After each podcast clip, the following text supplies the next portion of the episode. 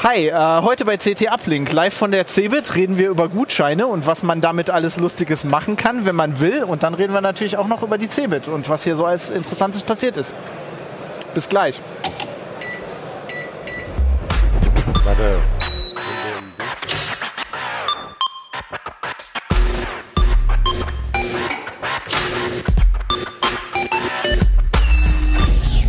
CT Uplink. Hallo, äh, willkommen bei CT Uplink. Heute mal live von der CeBIT. Wir sind ein bisschen unterbesetzt, nur drei Leute heute. Äh, Fabian Scherschel, ich habe mit mir hier. Jürgen Kuri. Und Mirko Dölle. Ähm, ja, wir reden als erstes über einen sehr interessanten Artikel, der jetzt in der aktuellen CT ist, äh, die wir noch nicht hier haben, weil wir die nicht mitgebracht haben, Nee. äh, weil wir schlecht vorbereitet sind. Ähm, und danach reden wir dann natürlich über die CeBIT und ähm, was hier noch alles Interessantes passiert ist und vor allem, was wir so gesehen haben. Ähm, aber als erstes reden wir mit dir über Gutscheine oder wie du sie nennst, Schlechtscheine. Genau, Schlechtscheine ist ja die korrekte Bezeichnung für diese Dinger. Warum nennst du die so? Ich habe da mal sowas mitgebracht. Das kennt ja fast jeder aus den Tankstellen oder aus den Supermärkten. Die Regale hängen ja voll mit solchen Geschenkkarten oder Guthabenkarten, Geschenkgutscheinen, wie auch immer man die nennen möchte. Ja, und wenn man die dann unterm Weihnachtsbaum hat und anschließend damit einkaufen gehen möchte, ist man eventuell überrascht festzustellen, dass doch dieser Gutschein ein Schlechtschein war und gar nichts mehr drauf ist. Also man hat einen gekauft äh, und äh, man, man geht dann damit äh, äh, zu dem Laden, wo der Gutschein her Genau, ist. steht und, dann an der Kasse, Steht an der Kasse, sagt, hat schön den ähm, ich Einkaufswagen hätte gerne voll. bezahlt damit Genau. und dann wird der Gutschein eingescannt Und- oder der Schlechtschein. Und dann sagen und die, ist heißt, kein Geld oh, drauf. Der ist aber schon leer, obwohl man eigentlich noch überhaupt nicht damit eingekauft hat. Das kann vorkommen. Das kann natürlich prinzipiell ein Computerfehler sein, aber es könnte auch sein, dass man einfach Opfer von Betrügern geworden ist. Problem an diesen ganzen Schlechtscheinen ist nämlich, die Dinger arbeiten mit Barcodes. Und zwar mit ganz einfachen Barcodes. Das kann man hier mal sehen. Das ist ein einfacher, eher ein 13-Barcode, der hinten auf der Karte aufgedruckt ist. Und der spielt die zentrale Rolle bei den, äh, bei den gesamten Gutscheinen. Du willst mir jetzt nicht erzählen, dass da kein anderes Sicherungsmerkmal auf dieser Karte ist. Es gibt noch welche mit Pins, aber das Schöne ist, die Pin spielt überhaupt gar keine Rolle. Es sind alle Karten betroffen. Ja, wie sieht das Ganze aus? Man geht in die Tankstelle, findet da so eine schöne Gutscheinkarte, hier zum Beispiel vom Mediamarkt. Die klebt dann auf so einem, so einem Träger drauf. Genau, klebt auf einem Plastikträger, ist, eine, äh, ist auf einem Pappträger, ist eine Plastikkarte. Damit geht man dann in die Kasse. Der Verkäufer dreht das Ding rum, scannt es ein, man bezahlt, nimmt die Karte mit und kann die dann verschenken. Das Gemeine ist, dass bei diesem Bezahlvorgang der Barcode das Einzige ist, was wichtig ist. Also wenn vorne 25 Euro draufsteht, sagt der Barcode, Genau, steht auf dem Barcode drauf, das ist eine Karte über 25 Euro und die hat die Nummer, ja, welche Nummer das ist, steht auch hinten genau drauf. Die Nummer der Karte ist nämlich immer hinten abgedruckt. Das erlaubt es natürlich leider Betrügern, damit ziemlichen Missbrauch zu betreiben. Wenn ich nämlich zwei von diesen Gutscheinkarten habe, kann ich die austauschen. Wenn beide rote sind, ist das natürlich äh, schlecht zu erkennen. Deswegen nehme ich einfach mal zur Demonstration von Saturn eine solche Karte dazu. Auch die auf der Rückseite der die andere Barcode. ist von Mediamarkt. Vorne die Ja. Saturn-Karte drauf. Daneben mal die Mediamarkt. Das ist ja auch die gleiche Firma. Das ist ja nur nach außen hin ein anderes Metro, äh, glaub ich, Unternehmen. ne? Ja. Das Problem ist dann, wenn ein Betrüger hergegangen ist und im Laden die beiden Karten ausgetauscht hat. Das Gemeine ist nämlich, dieser Barcode hier hinten drauf stimmt dann nicht mehr mit dem Barcode der Karte überein, die ich gekauft habe. Und du würdest ja jetzt nicht von zwei Firmen die austauschen, sondern Genau, der- sondern ich würde natürlich eine zwei von 5 zum Euro, Beispiel Mediamarkt oder 5 Euro gegen eine 50 Euro Karte austauschen. ähm, nee, zweimal 50 Euro gegeneinander austauschen. Okay. Und die beiden Karten hänge ich dann wieder ins Regal zurück und hoffe einfach drauf, dass irgendjemand hergeht und diese blaue kauft. Geht an die Kasse, wird rumgedreht, geht die Karte mal wieder verloren, wird rumgedreht, der Barcode wird eingescannt und der Kunde nimmt die Karte mit nach Hause. Ja. Naja, was nimmt er mit nach Hause? Er nimmt die Pappe mit nach Hause und er nimmt die falsche Karte mit nach Hause. Ja. Wenn dann anschließend der Betrüger wieder an den Ständer geht und einfach diese Karte runterreißt, hat er eine mit Ah. Guthaben aufgeladene Ich verstehe es. Also Karte, der die er Kunde. zum Bezahlen auch gleich an der Kasse vorlegen kann. Okay, also der Kunde hat jetzt eine gekauft und ich, also er hat aber Hat keine aber mit Geld bekommen, Eine weil er eine Karte Karte bekommen hat, die noch nie verkauft wurde, wo auch kein Guthaben drauf ist. Das ist kommt nämlich man auch da- der Schwachpunkt von den ganzen Karten. Die Dinger sind, das steht auch immer schön drauf, bis zum Verkauf äh, Kauf wertlos. Diese Karte ist bis zur Aktivierung an der Kasse Ja. wertlos. Also völlig wertlos? Nein, eben nicht. Weil in dem Moment, wo ein Betrüger diese Karten gegeneinander austauscht, ich das Problem habe, dass ich als Kunde, der jetzt diese blaue kauft, zwar die blaue Karte bezahlt habe, ich habe aber die rote bekommen, ohne es zu merken. Das ist ein cooler Hack. Ja. Ich wünschte, ich wäre auf die Idee gekommen. Das Schlimme ist, dass der Kunde faktisch nicht nachweisen kann, dass er die richtige Genau, Karte also gekauft der hat. geht, der, also der geht jetzt nach Hause, irgendwann verschenkt die, irgendwann kommt der, der die Geschenke gekauft hat, in den Laden Genau. und dann gehen die wahrscheinlich davon aus, dass es ein technischer Fehler ist im Laden. Oder ist halt, der behauptet einfach, du hast, äh, ich habe äh, da sei Geld drauf, dabei hat er irgendwie alles schon verbraucht oder so. Geht halt nicht. Das ist ja dem Laden egal, das Geld hat er ja schon. Das Gemeine ist daran auch, der Betrüger hat ja zum Schluss die echte Karte, die Ja. Originalkarte. Weswegen auch Sicherheitsmerkmale wie einen PIN nicht nutzen. Beim Mediamarkt zum Beispiel gibt es hier unten in der Ecke die PIN, die muss erst freigerubbelt werden. Die brauche ich immer dann, wenn ich im Laden einkaufen gehe damit. Wird an der Kasse freigerubbelt, wird die PIN eingegeben, um eben vorzubeugen, dass irgendjemand etwas Falsches damit tut. Da der Betrüger ja die Originalkarte hat, macht ihm das überhaupt nichts. Denn die PIN darunter stimmt ja. Also nicht mal ein Schutz, wenn ein PIN dort eingegeben ist. Das ist super. Es gibt aber auch durchaus Karten, die haben keine PIN. Zum Beispiel hier bei Saturn. Diese Saturn-Karte hat überhaupt gar keine PIN. Die wird einfach nur vorgelegt und dann eingescannt. Ja, da muss man halt hoffen, dass man drauf aufgepasst hat und nicht eventuell eine Karte gekauft hat, wo die gleiche Barcode-Nummer draufsteht, aber auf einem Aufkleber. Ja, einen Barcode kann man ja relativ einfach kopieren. Ja. Genau das. Es gibt also zwei Möglichkeiten bei diesen Karten. Entweder ein Betrüger geht her und hängt eine Karte mit einem Barcode auf, wo ein Aufkleber draufklebt. Das könnte man eventuell bemerken. Oder aber er wartet einfach, bis die Originalkarte verkauft wurde, druckt sich diesen Barcode nach. Den kann man auch ganz leicht einscannen, das kann ich mal demonstrieren. Das geht dann mit einer kostenlosen App. there, there's an app for that.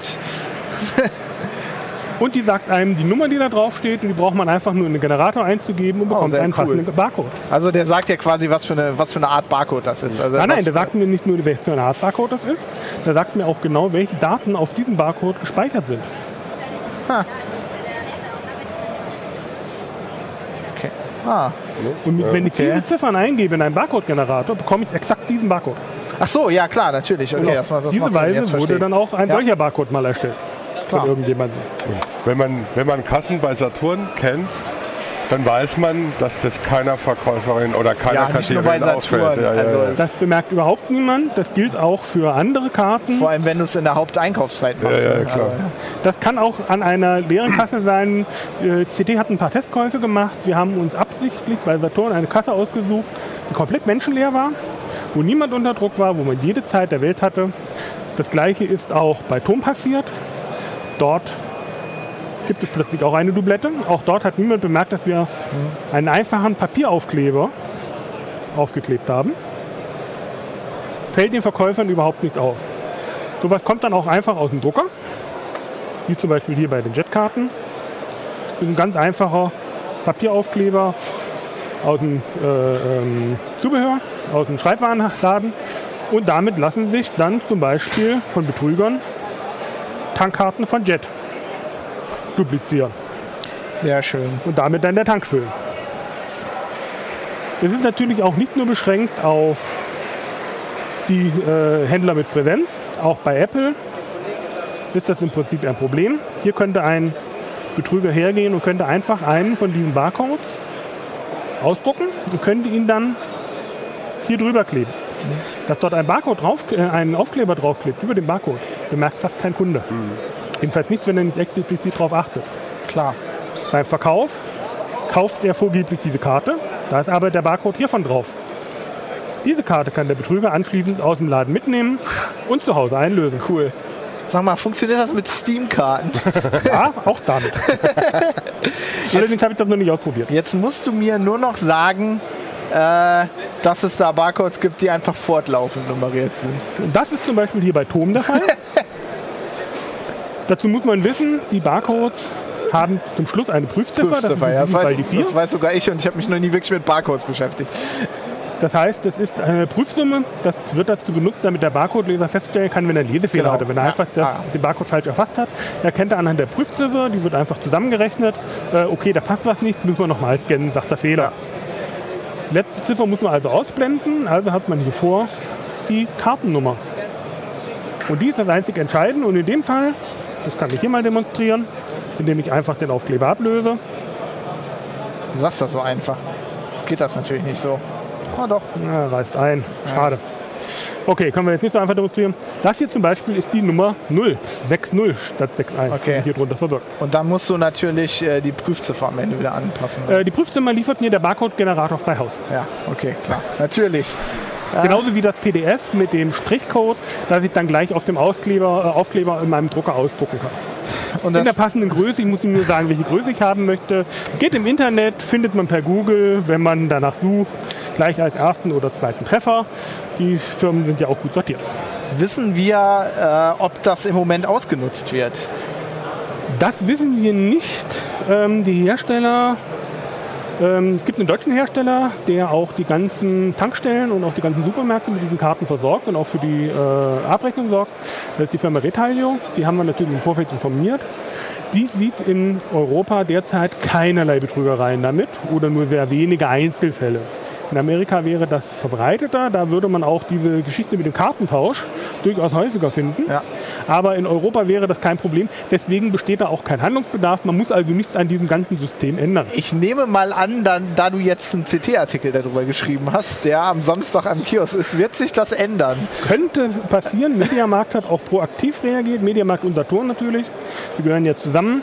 Die haben sehr gut mit uns kooperiert. Die haben sich im Vorfeld das Ganze von uns erklären lassen und haben auch gesagt, okay, da müssen wir was unternehmen. Das kann so nicht bleiben.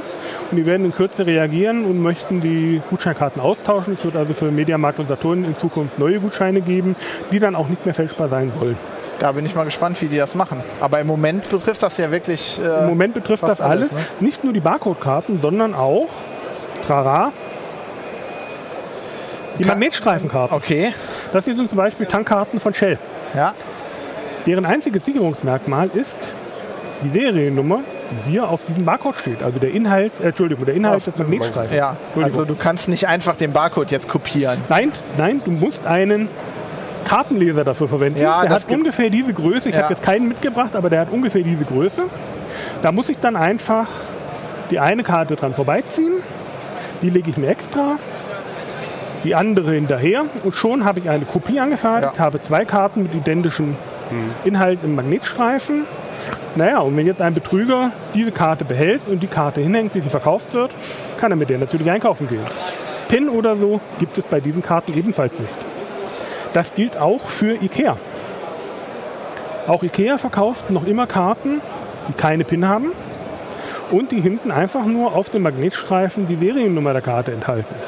Auch dort könnte ein Betrüger die Karte 1 nehmen, kopieren, die Karte 2 nehmen, draufschreiben. Die zweite Karte kommt wieder an den Ständer, die erste Karte Ja. legt er sich irgendwo extra. Ja.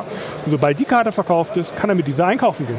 Das ist doch eigentlich noch Faulheit, dass, dass das Ja, wirklich- das, ist Irre ist ja, naja, das Irre ist ja, die machen das ja deswegen, dass sie diese Karten, also man könnte ja einfach 25 Euro auf der Karte speichern. Man könnte einfach sagen, diese Karte ist 25 Euro wert, dann zahlst du 25 Euro, nimmst sie mit und bezahlst damit. Aber das machen sie natürlich deswegen nicht, weil sie Angst haben, dass die Karten geklaut werden, die schon was wert sind. Stattdessen äh, ist jetzt der dran, der die Karte kauft, weil die erst nachträglich aktiviert werden. Das ist ja echt absurd. ja. Bei IKEA gibt es auch noch welche mit PIN. Wir haben auch IKEA kontaktiert und haben die über das Problem informiert. Dort hat man aber trotz mehrfachem Versuch, es klarzustellen, nicht verstanden, was es geht. Dort ist man der Meinung, die PIN, die hier unter dem Rubbelfeld verborgen ist, ist völlig ausreichend, sorgt für einen Schutz gegen Missbrauch. Gut, Leider ich habe nicht IKEA. hab auch fünf Minuten gebraucht, um das zu verstehen. Nur Leider nicht IKEA, weil wenn ich hergehe oder wenn ein Betrüger hergeht, nimmt eine Karte, du würdest nimmt das, natürlich nie machen. Nein, um Gottes Willen. Ähm, Das ist ja auch so, dazu braucht man einen Kartenleser, den gibt es zwar sehr klein, Ja. die kosten aber ein bisschen Geld und ähm, ich habe nur einen sehr großen Kartenleser, den wollte ich jetzt nicht unbedingt in den Markt mitschleppen. Äh, insofern ähm, habe ich das nicht selber gemacht, aber wir haben natürlich Testkäufer gehabt und wir haben die Karten dann ähm, kopiert und haben die Testkäufer damit losgeschickt und die haben erfolgreich damit eingekauft. Ha. Auch von Cool. Ikea haben wir Regale und Topfuntersetzer. Die stehen jetzt in der Redaktion. Jetzt, die mit diesen Karten gekauft wurden, konkret sogar mit dieser. Dort ist nämlich die PIN auch freigerubbelt. Das ist das Original. Naja, wir haben ja jetzt einen, äh, einen CD-Artikel, äh, den, ihr- den ihr auch äh, kaufen könnt und lesen könnt. Ne? Ihr könnt die CD kaufen und auch Ikea kann das sich da nochmal nachlesen. Genau. Äh, und dann hoffen wir mal, dass sie verstehen, wo das Problem ist. Ja, ist ja auch verrückt, ne? wenn du überlegst, was allein für so einen 5-Euro-Schein an Aufwand getrieben Ja, wird, klar. um den sicher zu machen. Dann hast du hier so eine 50-Euro-Karte und da ist nichts. Bloß Also- weil die Angst haben, dass die Karten geklaut werden. Das ist doch. Also das mit den Barcodes, da kann ich mich dran erinnern. Als ich in der Schule war, gab es da immer schon so Sachen, wenn man so Konzert Ja, ja. oder so, also so, so semi-professionell veranstaltete Genau, Konzerte, die hatten dann halt Barcodes, dann konnte sie einfach kopieren und kam es umsonst rein. Aber dass sie das halt bei so großen, dass Ja, ja. große Firmen das und auch auch nicht anders dann bei machen. Tankstellen, wo es auch durchaus dann darum geht, dass jemand mal einen LKW mit sowas volltanken kann. Ja, das ist Diese Karten gibt es ja nicht nur mit 10 Euro, die gibt es auch mit 100 Euro. Ja, da steht ja auch auf einer, habe ich gesehen, steht irgendwie drauf, man kann da so viel Geld drauf laden, wie man will. Genau das. Und wenn du dann den richtigen erwischt, musst du halt Wie immer bei dann im Beispiel. warten, bis einer mit einer goldenen Rolex reinkommt und so eine Karte. Auch bei Obi kann man beliebig viel aufladen, wie man möchte. Die PIN, die da drauf ist, spielt keine Rolle, wenn man in den Laden geht. Die PIN braucht man nur, wenn man online wissen will, wie viel Geld gerade drauf ist. Ja, das ist super. Ansonsten braucht man die PIN nicht, wenn man bei Obi im Laden einkauft. Es war, glaube ich, ein Eiskratzer und Aceton.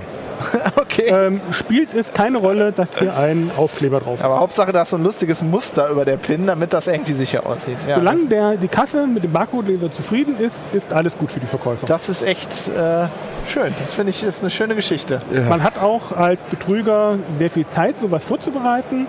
Ähm, an den Tankstellen zum Beispiel haben Testkäufer, die diese Karten eingekauft haben, ähm, ganz absichtlich sich mal eine ruhige Zeit ausgesucht, wo sie ganz alleine in der Tankstelle waren, haben sich vor diesen Verkaufstresen hingestellt mit den ganzen Karten und eine halbe Stunde lang mit den Karten rumgespielt.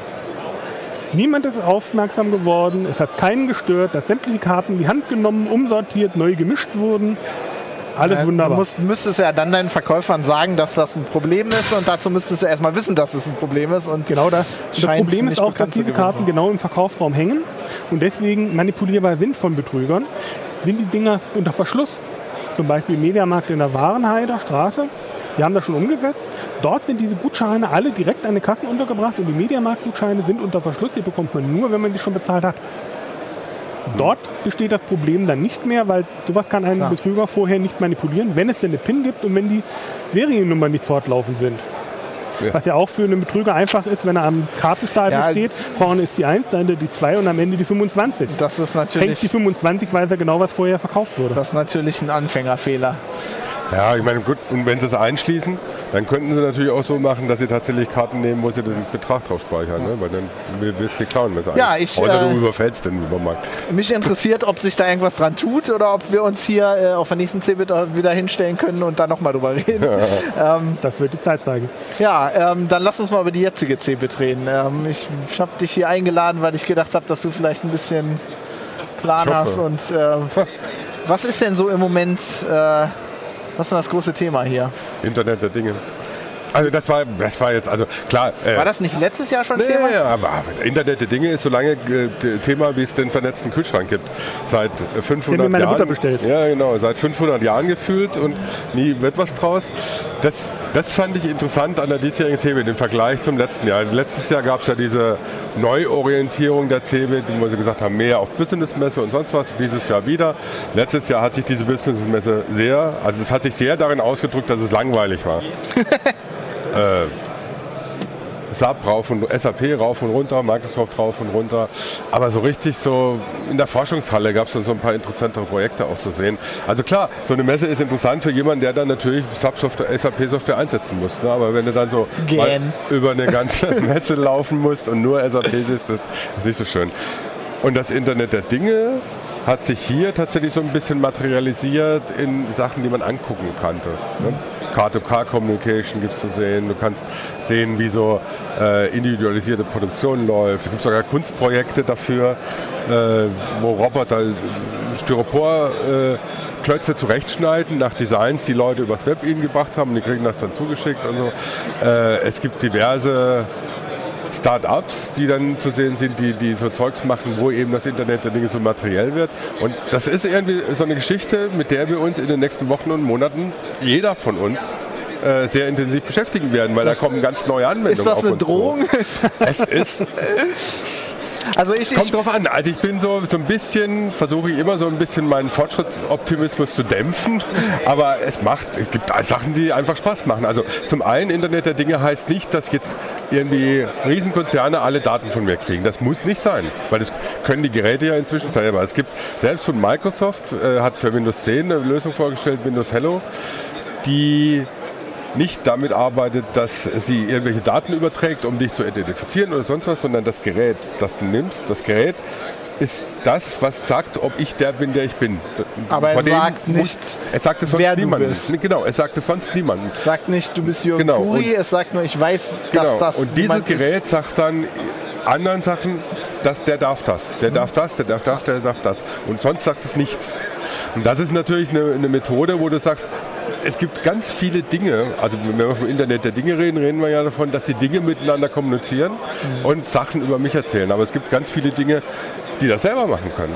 Ja, Ja, ich habe im Auto so viel Rechenleistung, dass das Auto selbst rausfinden kann, was ich denn als Mhm. nächstes tue, dass ich jetzt nach Hause fahre und dann sagt es meiner Heizung Bescheid.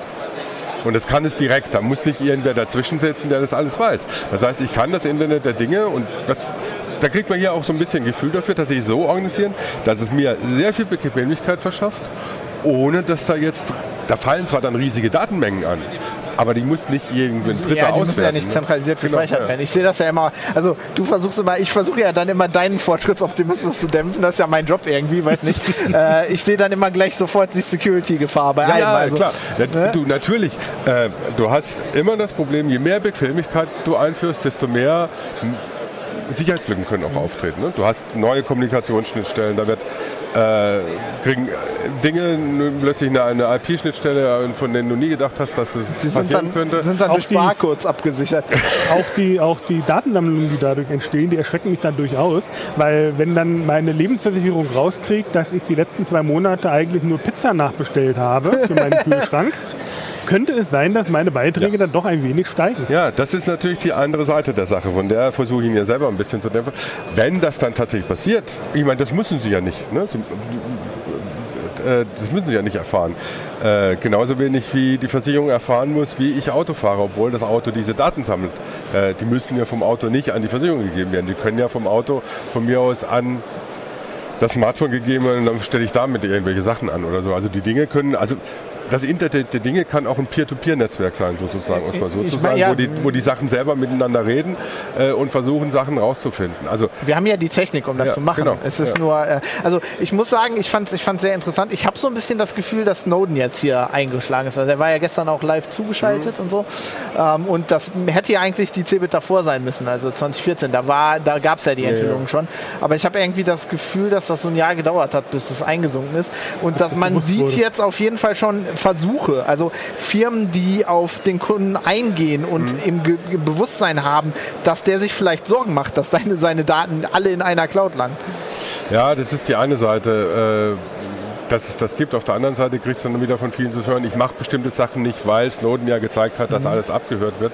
Man sich dann unter Umständen nicht mehr überlegt wird oder so, was man tatsächlich machen kann. Das behindert unter Umständen ja auch so Entwicklungen, die, die ganz, ganz schön wären. Also da ist wir mal so, die deutsche Branche so ein bisschen manchmal glaube ich zu vorsichtig und manchmal auch zu, zu ähm, nicht neugierig genug oder wie soll man es nennen oder nicht, nicht ideenreich genug, weil da Ja, also Sachen dieses typische Silicon Valley-Ding, wir probieren das einfach mal. Egal wieso, wir können es, wir machen das erstmal. Ja, und das war- ist in der Start-up-Halle oder bei Code N oder so ganz nett zu sehen. Oder so. Da gibt es dann so Firmen, die einfach sagen, das probieren wir jetzt mal aus und dann gucken wir, wie wir das so hinkriegen, dass das für den Verbraucher richtig ist. Ne? Also die Vorstellung zum Beispiel, ich, ich sage immer das Beispiel von Google Nest.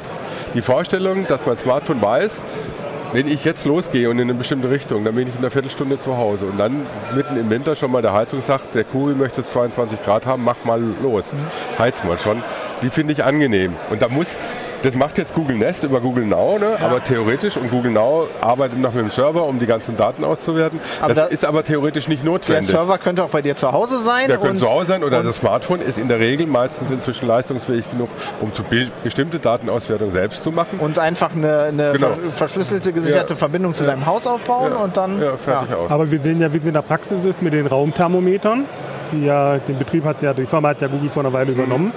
Wo passiert es? Es passiert im Internet auf den Google-Servern, auf Klar, den Firmenservern. Dort laufen die Informationen, dort laufen die Temperaturprofile von den Heizungsreglern ein. Ja.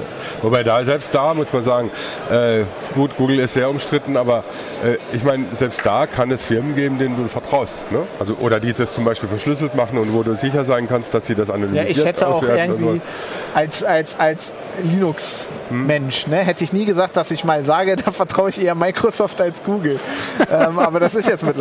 Ja so. gut, das hat aber damit zu tun, dass Microsoft schon eine etwas längere Geschichte hat und da schon öfters getreten worden ist in der Richtung. Äh, die haben einfach Angst davor, wenn die, dass sie, in, die waren lange Zeit so völlig uncool.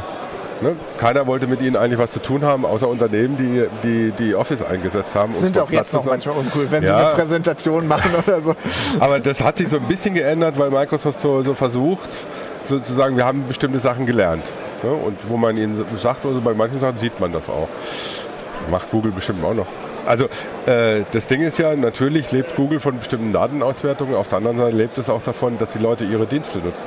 Und im Moment nutzen sie die vor allem deswegen, weil sie besonders praktisch sind und besonders einfach zu bedienen. Wenn aber immer mehr dieses Ding kommt, Google ist böse und Google macht da nur Scheiße mit, ne? dann sind die Leute irgendwann weg und dann äh, war's das. Äh, Da kommt eine neue Firma.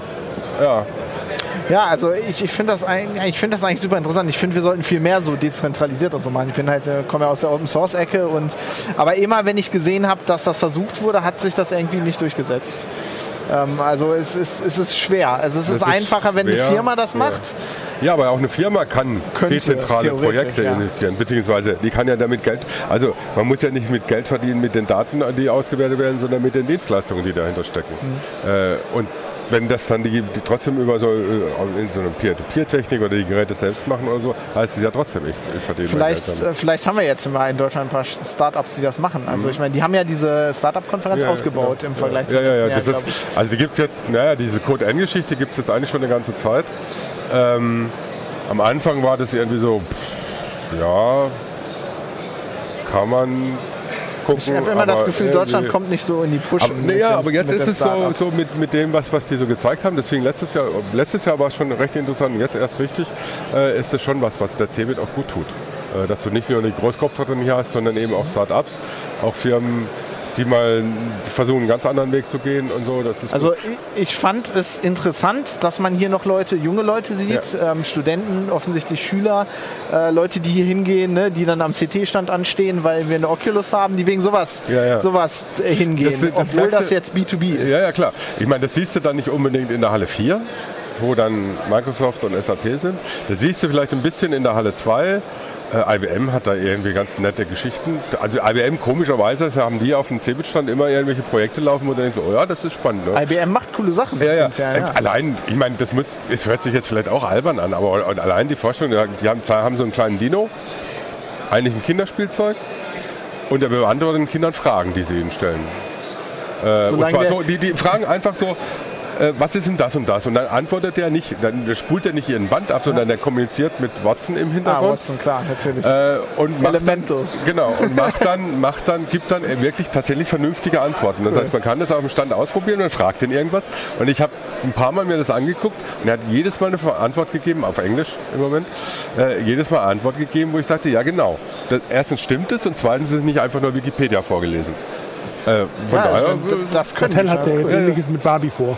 Ja, Wollen ja genau. auch die sprechende Ja, ja, Barbie ja, in die genau. Kinderzimmer bringen, die auch sinnvolle Antworten Ja. geben soll. Dazu soll ja das, was die Kinder sprechen, auf dem Server ausgezeichnet Genau, ja. und ausgewertet werden. Ja, da hatten wir einen heißen Online-Artikel drüber. Ja, das, ja, das hat äh, Leute nicht sehr gefreut, dass die Gespräche ihrer Kinder auf den Server hochgeladen Aber ich meine, auch das kann man, auch das kann man ja machen. Also man kann so Sachen zum Beispiel ja hashen Genau. und ja, den ja, Hash ja. hochladen und den Hash vergleichen oder so. Also ich meine, da gibt es ja Techniken für.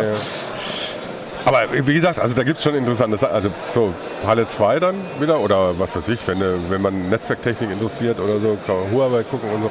Da sind, sind da schon Sachen, wo man guckt. Aber was dann, wo es dann spannend wird, ist zum Beispiel, wenn man so ein bisschen in die Zukunft gucken will, Halle 9, die Forschungshalle. Da gibt es immer irgendwas zu sehen, wo ich denke, boah, da hätte ich jetzt nicht mit gerechnet oder was überraschend ist oder wo, wo du sagst, oder, ja, das ist so eine Geschichte, die ist spannend, da mu- muss man weiter gucken. Von daher, wie gesagt, dies, CB dieses Jahr fand ich spannender als Hast du letztes irgendwelche Jahr. irgend Beispiele, die dir gerade so einfallen? Er hat zum Beispiel so eine taktile Navigation für Blinde. Das heißt, Ah. sie haben ein Navigationsgerät, Mhm. haben so einen Gürtel um und wenn das Navigationsgerät rechts, ne, macht, Cool. macht es rechts, wenn es geradeaus, macht es zweimal vorne oder links eben. Ne? Das heißt, du kannst mit dem, wir haben, äh, im Prinzip kannst du es mit fast jedem Navigationsgerät wohl machen.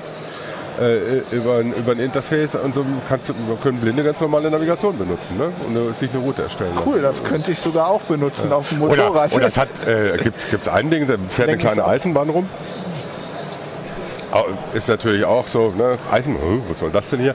Aber äh, die zeigen so, so intelligente, sie nennen sie in- Intelli- Intelli- Intelligent Traffic Controller, aber es ist nicht nur Traffic Control, es ist Lampensteuerung, äh, So Straßenlampensteuerung. Ne? Das heißt, nee, so. es geht darum, dass die Lampen automatisch erkennen, wenn jemand kommt und angehen. Das heißt, du musst sie nachts nicht Ah. die ganze Zeit anlassen. Es gibt in Städten, in mehreren Städten gibt es zum Beispiel so Versuche oder so, dass du da, wenn du Anwohner bist, mit dem Smartphone lang gehen kannst und das anschalten. Das ist ja völliger Quatsch, das will ich ja nicht. Ich will ja nicht mit dem Smartphone. Vor allem hast du da nur an, ne? 14-Jährige, die ständig Ja, irgendwo genau, Lichter an und ausmachen. Die Lampe, Lampe geht, erkennt, da geht Jetzt jemand lang gegen und geht an. 14-Jährige, ne? aber das Und- hätte ich gemacht. und das machen sie dann nicht nur für Lampensteuerung, sondern haben es dann auch in autonome Züge eingebaut, sodass ein Zug langfahren kann und der Zug erkennt, ob an der Haltestelle jemand steht. Ob er anhalten muss und, oder nicht. Ne? Also Schlau. klar, innen drückt jemand, dann muss er halten. Oder wenn außen jemand, jemand steht, muss er auch anhalten. Aber damit kannst du natürlich automatische Züge auch einfacher programmieren. Ne? cool. Warum muss heute im ECE eigentlich noch ein Lokführer sitzen? Ja, macht doch eh nur das, was die Maschine eben Damit sagt. jemand die Durchsagen machen kann. Das macht ja nicht der Lokführer. Ja, ich finde das lustig. In London gibt es ja so ein, ähm, von der Ja. U-Bahn, Docklands Light Railway heißt das. Der Zug fährt komplett automatisch, autonom. Aber da ist auch einer drin, äh, der halt für Notfall, glaube ich, Ja, hat, du hast es aber an vielen amerikanischen Flughäfen, dass die äh, die Verbindung zwischen Terminals mit automatischen Zügen machen, da ist jetzt keiner mehr drin. Ah. Niemand. Also außer den Fahrgästen. Also kein, kein Ja, ist ja auch eigentlich, ist ja auch möglich, da irgendwie Sensoren an die Türen zu machen, dass wenn irgendwer eingeklemmt ist, dass der Zug da nicht losfährt. Die haben auch Doppeltüren immer. Ne? Also das heißt, du kannst nicht einsteigen, bevor nicht, äh, Ah. oder du kannst da nicht mehr hin, wenn die äh, innere Tür vom Bahnsteig zu ist. Ja, das haben die halt in, in London in der U-Bahn jetzt auch bei manchen Zügen. Und was, also so Sachen kannst du dann in Halle neu gucken. Also das ist schon so, dass ich fand, das hat diesmal mehr Spaß gemacht. So. Okay, ja, ich habe von vielen Leuten gehört, dass diese Blogger-Konferenz, die gerade läuft, Die wo, ich, heute, wo ja. ich leider nicht sein kann, weil ich hier im Ablink stehe. Äh, aber die, sollte, die soll auch ganz äh, cool gewesen sein. Ja, es kommt drauf an. Also so ein paar Vorträge dachte, also ich war ja auch selber nicht da, ich habe nur von Kollegen schon gehört oder so. Hat Burda wieder erzählt, na, Blogger, ganz klar, ganz wichtig, wollen wir eng mit zusammenarbeiten, aber Geld zahlen wir nicht dafür. Reicht da die Aufmerksamkeit, die sie kriegen und das ist natürlich das Übliche, wo ich sage, Davon nee, kann ich mir also, kein Bier kaufen. Aufmerksamkeit, ja. so, so funktioniert es nicht, so wollen wir das auch nicht machen. Das ist, das ist doch Schwachsinn. Oder was weiß ich dann so, ich kann über meinen Blog alles verkaufen. Das ist dann, der, selbst der Moderator meinte dann am Schluss irgendwie, ist ein bisschen so wie eine Heizdeckenreise, ne? Äh, Heizdeckenverkäufer. Und ja, das ist die eine Seite. Auf der anderen Seite gibt es wohl schon äh, auch interessante Vorträge da, die dann für die Blogger ganz sinnvoll ist. Mal gucken, was dann noch mal rauskommt. Läuft noch, kann man noch hingehen, wenn man will. Ja, ist noch außer- bis um sechs oder so. Außer ihr hört das als Podcast, dann könnt ihr da nicht mehr Nee, hingehen. dann nicht, dann, dann später nicht. Ja, Im cool. Moment, nee, wir sind ja diesmal live, das ist ja schön. Dass Ja, man es da ist, mal- äh, ist mal was anderes. Und was, was die, die Sache ist, äh, anscheinend fanden das nicht nur, fand das nicht nur ich, das, äh, die CeBIT diesmal ganz interessant. Sie haben zum ersten Mal wieder steigende Besucherzahlen. Seit fünf Jahren das erste Mal, dass sie zugenommen haben. 221.000 haben sie gesagt. Rechnen Sie damit, der Tag heute ist ja noch nicht dabei. Äh, und das sind immerhin fast 20.000 mehr als letztes Jahr. Oh. das ist Bei knapp gleichbleibender Ausstellerzahl. Gut. Dann äh, gibt es vielleicht nächstes Jahr auch noch eine Cebit und wir können dann äh, Wahrscheinlich, ja. noch einen Uplink live, wenn du sagst das so. Wir treten uns wieder fünf Tage lang die Füße platt. Na gut, aber dafür äh, hier Leute und äh, können mit der Oculus Rift rumfahren. Gut, wenn ihr äh, euch selber Sachen einkaufen wollt, äh, könnt ihr eine CT kaufen, wo das drin steht. Natürlich empfehlen wir das nicht, das ist nicht legal. ähm, aber da steht es theoretisch drin. Ähm, und wir sehen uns dann nächste Woche ähm, wieder ganz normal aus dem Uplink-Keller. Ich sage das extra, es ist ja kein Keller, aber irgendwie äh, Nee, eigentlich ist es kein Keller. Johannes das lustig, wenn ich Keller sage. Und es wirkt wie ein Keller. Von daher nächste Woche wieder aus dem Uplink-Keller. Und ja, ansonsten, äh, wenn ihr hier seid, äh, noch viel Spaß auf der Cebit. Ansonsten äh, hören, hören und sehen wir uns nächste Woche wieder. Tschüss. Ciao.